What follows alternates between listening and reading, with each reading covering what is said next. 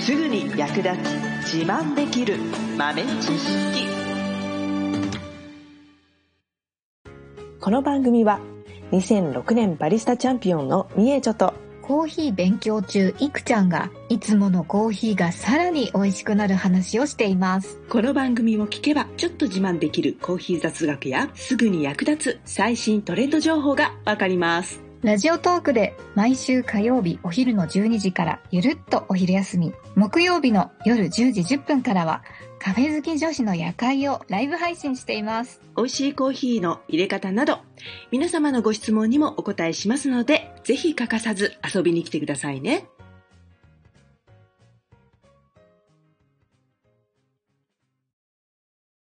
みーちょ先生。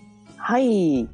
こないだうん。えっ、と食べ合わせの悪いの教えてもらったじゃないですかコーヒーの。うんうんうんうん。逆にうん。これと組み合わせるといいよみたいなのはあるんですか？ああ、そうね、もちろんもちろん。そうそうそう。うん。まあ、この間言ったのは、まあ、コーヒーのカフェインとか、ね、ポリフェノールと、まあ、他の食材が持ってる成分、これは相乗効果を発揮しやすいってことが分かっているので、うんうんこれを利用してあげると、まあ、その人が取るべき食材、食材とか栄養っていうのを効果的にね、取ることができます。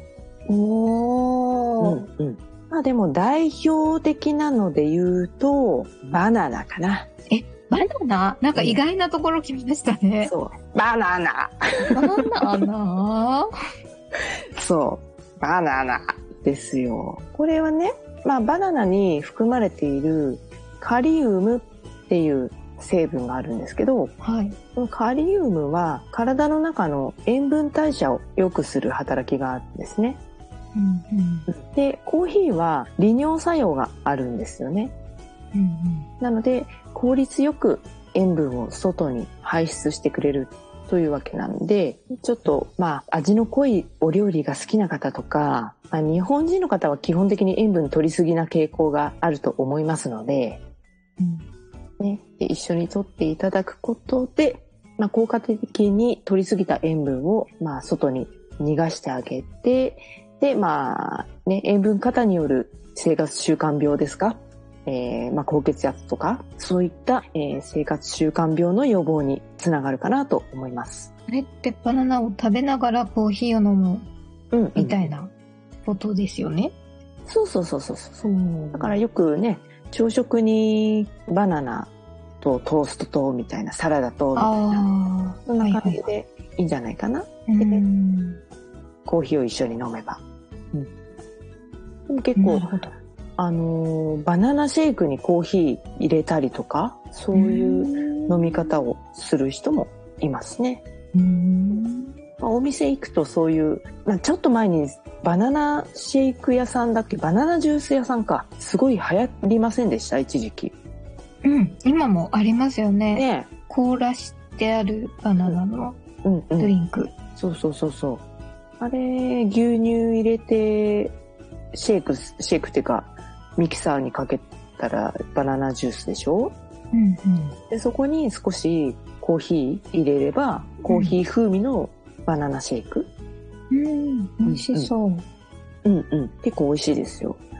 あの、コーヒーショップとかだと、そこのコーヒーの部分がエスプレッソになってたりとかして、結構美味しいですよ。うんうん。であと、これも代表的な食べ合わせのいいと言われている食材として、えーナッツ。おー、ナッツ。ナッツ好きです。ね、ナッツ。よくさ、地方、どこだっけ？あの、喫茶店に行くとさ、コーヒーの横になんかピーナッツがついてくるお店とかない？あ、コメダコーヒーですか？そうそうそうそうそう。なんか豆みたいなのが。そうそうそうそう。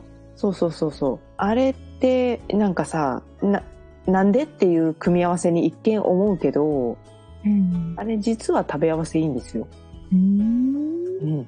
そうなんですね。そう。まあ、ナッツにもオメガ3とかよく言いますけど、オイルがありますよね。ナッツの中にね。でそのオイルが、えっ、と、脂肪燃焼効果があるオイルだったりとかするので、まあ、コーヒーにも覚醒作用があって脂肪燃焼効果がありますので、お互いに燃焼燃焼っつって効果を発揮してくれるので、より一層単体で取るよりも効果が得られると。うん、そう。だから、コーヒーと、まあ、コーヒーだけだとほらね、胃が荒れちゃうとかさ、気にする方も多いと思うんで、まあ、ナッツ、アーモンドでもいいし、そういったのを食べて、で、それから運動してもらえればね、同じ運動量でも、まあ、若干効果が高くなるんじゃないかなと思いますよ。なるほど。うん、そうそすごい。う。ね、意外とこれ定番で無意識にみんながやってたんだなと思って。ね、お店でそういえばナッツついてくるお店あるなと思っちゃったもんね。うん。うんうんうん。あと、まあ、フルーツは全般的にコーヒーと合うんですけれども、あとなんだろうな、乳製品？はい。うん。チーズとか？うん、チーズ。そうそうそう。これもね、まあもちろん乳製品、味的な意味でもね、あの、カフェオレとか、て、土定番の 組み合わせですもんね。うん。うんうん。乳製品もコーヒー合うことは合うんですけれども、意外や意外、あの、乳製品のカルシウムの吸収を阻害してしまう時があるんですね。うんうん。なので、まあちょっと取っても取っても吸収されないっていうちょっと難点はあるんですけれども、ただその乳酸菌の力だったりとか、うんとミネラルとか、そういったものの相乗効果っていうのは得られるので、うんなので、まあ乳製品。だから朝、例えばバナナと、なんだろう、グラノーラとかに牛乳入れて、バナナ入れて、で、ナッツ入れて、コーヒー飲んじゃったらもう完璧じゃない？これ。もしかして。これ最強説？ほうほうほうほう。ねえ。ほうそうよ。なので、まあ、あと、そうだな。意外なところで言うと、まあ、お肉とかお魚とか、そういうのもコーヒー。そうそうそうそう。そうなん。ですよ。いいん。ですよ。へーえ、え、でも、お魚食べながらコーヒーを飲むってあんまりなんか想像がうんつ。かない。ないですね。な、な、ないですね。ないなぁないなあこれなあうんでも意外とね、あの、お魚も、あの、亜鉛とかそういうミネラルが含まれてるので、うんうんうん、そういったのをね、あの、たくさん取れるのでね、いいんですよ。へー。うん、さっぱり。意外ですよ。だって、代表料理、しめ鯖とかね。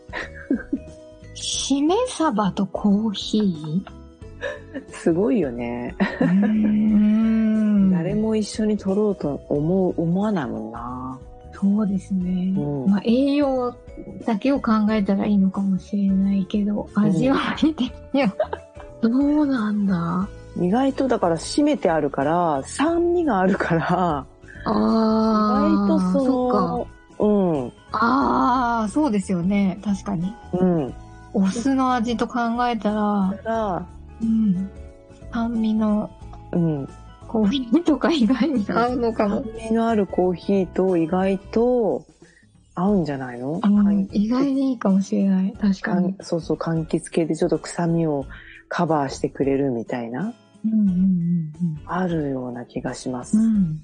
うん。悪くないかもしれませんね。うん。かもかも。へえ。そうそうあと、なんだろうなでも、お肉も、だから、なんていうのかな。お肉にやっぱりさ、フルーツのソースかけたりするじゃない？たまに。うんうん。はい。おしゃおしゃれなお料理。ソースとか。そうそうそうそうそう。そのノリで、コーヒーにちょっとね、そのベリー系のフレーバーのあるコーヒーとか合わせたりとかして。うーん。で、やっぱりお肉、お魚、ね、あの、味付けが濃いものが多いから、で、水分、その塩分と水分代謝するのにコーヒーを一緒に摂る。で、あとは脂肪のね、ん脂肪燃焼作用か。あと、胃酸が出るので、コーヒーね、飲むと。で、消化を助ける働きもありますから、で、消化吸収を助けると。で、栄養素をね、余すとこなく取り込むことができるとうん。いうことですね。うん、うん。ね。だから結構さ、レストランとか行くと、コーヒー食後でしょ？普通に。うんうん。なんですけど、できれば食前にも一杯、食後にも一杯飲んでほしいなと思いますね。うん。新しい。うん。ね。もうそうすることでお食事の持っているね、栄養素、効果的にコーヒーの力を借りて取り入れると。で、いらないものは出すということですね。おー。最後までお聞きいただきありがとうございました。あなたのコーヒーライフに少しでもお役に立てたら嬉しいです。ご質問やツッコミは、ラジオトークで受付中。毎週火曜日お昼12時から、ゆるっとお昼休み。木曜夜10時10分から、カフェ好き女子の夜会をライブ配信しています。ぜひ遊びに来てください。ではまた次回の配信でお会いしましょう。